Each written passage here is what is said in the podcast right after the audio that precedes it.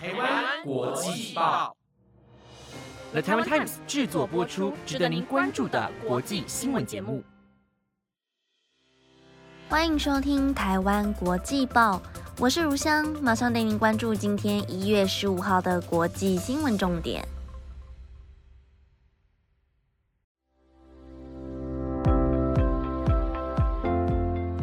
Hello，各位听众朋友们，晚安。今天天气回暖，超级适合出门透透气。大家有没有到外面出去走走呢？不过虽然天气很好，但因为台湾最近疫情变得有点严重，所以还是建议大家假日的时候不要出去玩，不然会很担心疫情会影响到过年。大家也要多注意身体健康。最近天气实在是太冷了，所以一定要穿多一点再出门哦。或是像我一样啊，就不要出门了。那在进入今天新闻前，先恭喜抽中汉斯汉斯美食餐饮兑换券的幸运得主，是不是超级羡慕被抽中的朋友啊？所以不要犹豫，赶快追踪台湾国际报的 Instagram，之后也还会有这样的合作机会。没抽中的听众朋友们也不要气馁哦，像我自己也是非常的没有签运，所以我们一起等待下次的机会吧。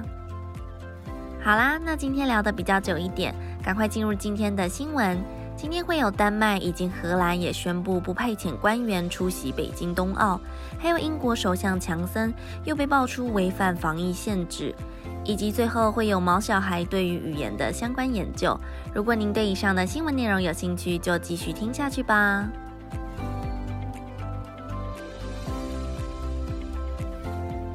因为首先带大家持续追踪各国抵制北京冬奥的相关近况。在十二月八号时，有与大家报道过，澳洲宣布加入美国行列，共同抵制北京冬奥。而在美国与澳洲表明立场时，欧盟国家还没有对是否共同抵制北京冬奥达成共识。但就在昨天十四号时，丹麦和荷兰分别宣布，这次的北京冬奥不会派遣外交官员前往。总共目前就有表态的国家，分别为最一开始的美国，接着出现澳洲、英国、加拿大、日本、纽西兰，以及。昨天宣布的两个国家，丹麦还有荷兰。不过，虽然丹麦以及荷兰皆表示不会派遣官员到北京冬奥，但两国的理由却大不相同。根据路透社的报道，丹麦外交部长库福特表示，各国应该都非常清楚，丹麦是个非常重视人权的国家，因此非常关切中国人权的相关议题。经由政府多次的讨论，最后决定不派遣官员出席北京冬奥。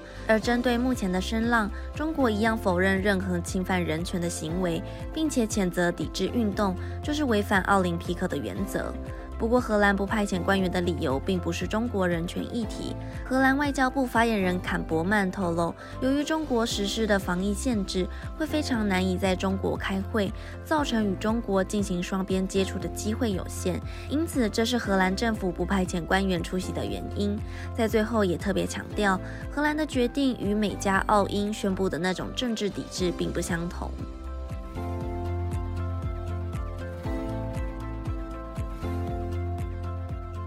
警察戴着粉红色口罩代表不庄重吗？蓝色制服不能配上粉红色口罩吗？意大利警察工会自治警察联盟 （SAP） 反对意大利政府所发放的口罩颜色，因为有许多省份的警察皆拿到粉红色的口罩。在这个工会里，就有两万多名成员要求换掉口罩颜色，总共就占意大利警察总数的一半之多。而原因是因为警察工会认为粉红色口罩与警察制服不搭，并且恐怕会有有损形象的担忧在。其中，自治警察联盟秘书长鲍洛尼给国家。警察局长的信中写道：“应该要尽快处理这个令人困扰的口罩颜色选择。”鲍洛尼建议，白色、蓝色或是黑色等其他颜色的口罩是适合的选择，能够与蓝色为主的制服搭配。自治警察联盟也特别表示，工会对于粉红色没有偏见，但有鉴于制服的严格规范，他们坚决反对远警佩戴着粉红色的口罩。而目前负责管理国家警察的意大利内政部拒绝回应这起事件。不过，意大利基础设施副部长贝拉诺瓦在个人社群平台上表示。佩戴有颜色的口罩并没有所谓的不庄重问题，因此口罩的颜色与制服更没有不尊重的问题在。警察是否装众，应该是与穿着制服的人所出现的行为举止有关。因此，目前警察到底能不能佩戴着粉红色的口罩，还没有一个最终的说法。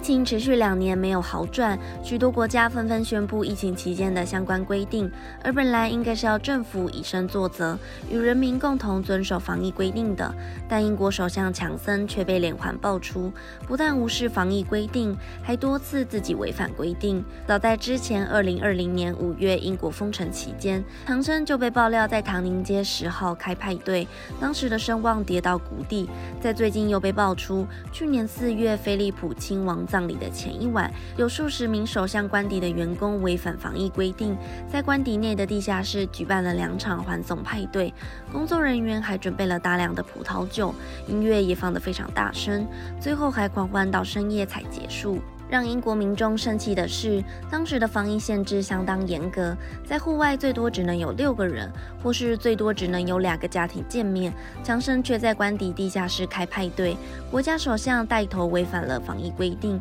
尽管当时强生强调自己当下并没有在那个派对里，而是前往位在乡间的首相别墅度过周末，但面对反对声浪却完全止不住。也有越来越多保守党议员要求强森下台，还有工党。议员雷纳在推特上痛批：“对于唐宁街十号的文化和行为，我完全没话说，责任就在首相身上。”而更令人生气的是，就连女王伊丽莎白二世也只能遵守防疫规定，独自坐在温莎城堡的私人教堂里，孤独地送走结婚七十三年的夫婿最后一程。因此，更让许多人认为，女王同样身为人民，独自哀悼，首相却在开派对，行为非常的讽刺。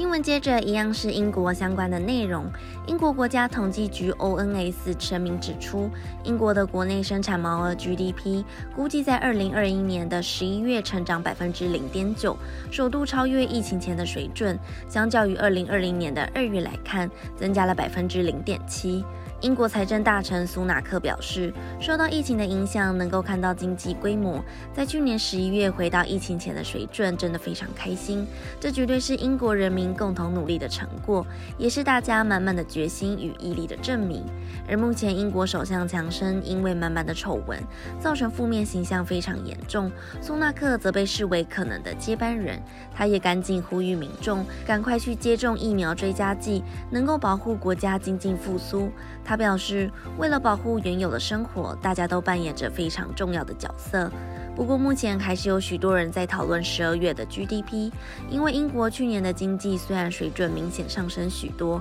但因为时间点是在 Omicron 变异株疫情升温前，因此目前许多经济学家推估，十二月的 GDP 肯定会有下降。因为超强传染力的 Omicron 变异株，而民众都选择窝在家里，有可能会把最近实体店面的成长情况消磨殆尽。不过，虽然疫情影响到了一些实体店面，但却让超市的营业额上升。因为 Omicron 疫情反而让更多人改成在家里庆祝，因此常要到超市购买。英国最大的零售商特易购就在假日期间迎来百分之三点二的销售成长。另外，卫生官员认为英国的 Omicron 感染期已经越过了高峰，所以分析家指出，有可能只会对经济带来短期的冲击。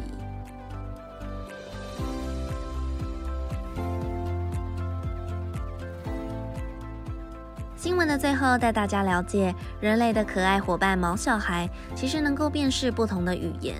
有位墨西哥脑科学家库亚，在四年前带着他的两只爱犬坤坤和奥丁到西班牙首都布达佩斯进行他的博士研究，就发现匈牙利的人都很喜欢小狗，也很喜欢与他的爱犬互动。这时候他想说，平常都是使用西班牙语和狗狗们说话，那到底狗狗能够发现其实是两种不同的语言在跟他们说话吗？因此展开了他的实验研究。他与团队找来了十八只年龄介于三岁到十一岁不同种类的小狗来参与这个实验，其中包括了黄金猎犬、边境牧羊犬以及拉布拉多等其他品种。实验一开始，研究人员会让这些狗狗习惯戴着耳机，躺在功能性磁振造影仪的床上，然后让狗狗聆听不同的语言。后来，研究员发现，磁振造影仪中显示，当分别听到熟悉和陌生的语言时，狗狗大脑中负责处理听觉的刺激听觉皮质活动方式也明显不同。这表示狗狗是有能力辨识不同的语言，才会在听到不同的语言时，大脑有不一样的反应。而这样的研究让他们非常开心，因为狗狗能够分辨语言，对他们来说是一个优势，能够了解周围的环境。实验时还发现一件有趣的事：这种脑波活动方式的差异在年纪较大的狗以及鼻子较长的狗身上有明显的变化。显示他们分辨语言的能力又更为出色，而库雅认为应该是经验导致年纪大的狗语言能力更为出色，聆听四主惯用语言的时间也比较长。但为什么鼻子较长的狗分辨语言的能力也比较好？库雅就没有结论了。而如果四主想要测试自己家的毛小孩是不是也能够分辨不同的语言，可以用一个你家狗狗从来都没有听过的语言对它说话，它可能会用一个惊讶的表情看着你。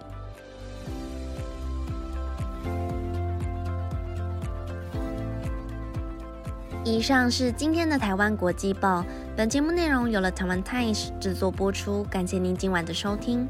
不知道大家还喜欢今天的国际新闻吗？好久没有跟大家分享礼拜六的国际冷知识哦，今天赶快来分享一个。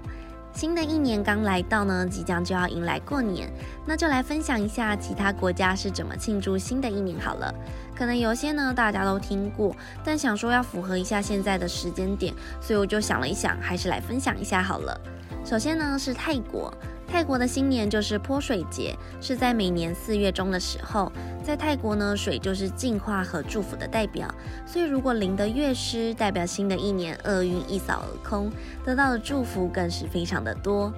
再来是丹麦，丹麦的祝福超级不一样，我在看到的时候还有吓了一跳呢。在除夕夜的时候呢，都会去别人家门口摔东西，因为新年时家门前如果能获得越多的碎盘子，那就代表新的一年会越幸运哦。还有知心的好友都会在身边的意思，这个呢就很不像我们的文化，我们的文化东西碎掉的时候就会赶快说岁岁平安，岁岁平安，所以其实差异是蛮大的。还有呢，最后后一个是今天新闻一直提到的英国，英国的祝福也非常的特别。除夕夜去拜访亲朋好友的时候，一进到别人的家里，就要先前往朋友家的壁炉，然后翻动一下壁炉中的火，这样象征祝福你的亲朋好友们能够在新的一年有着全新的开始，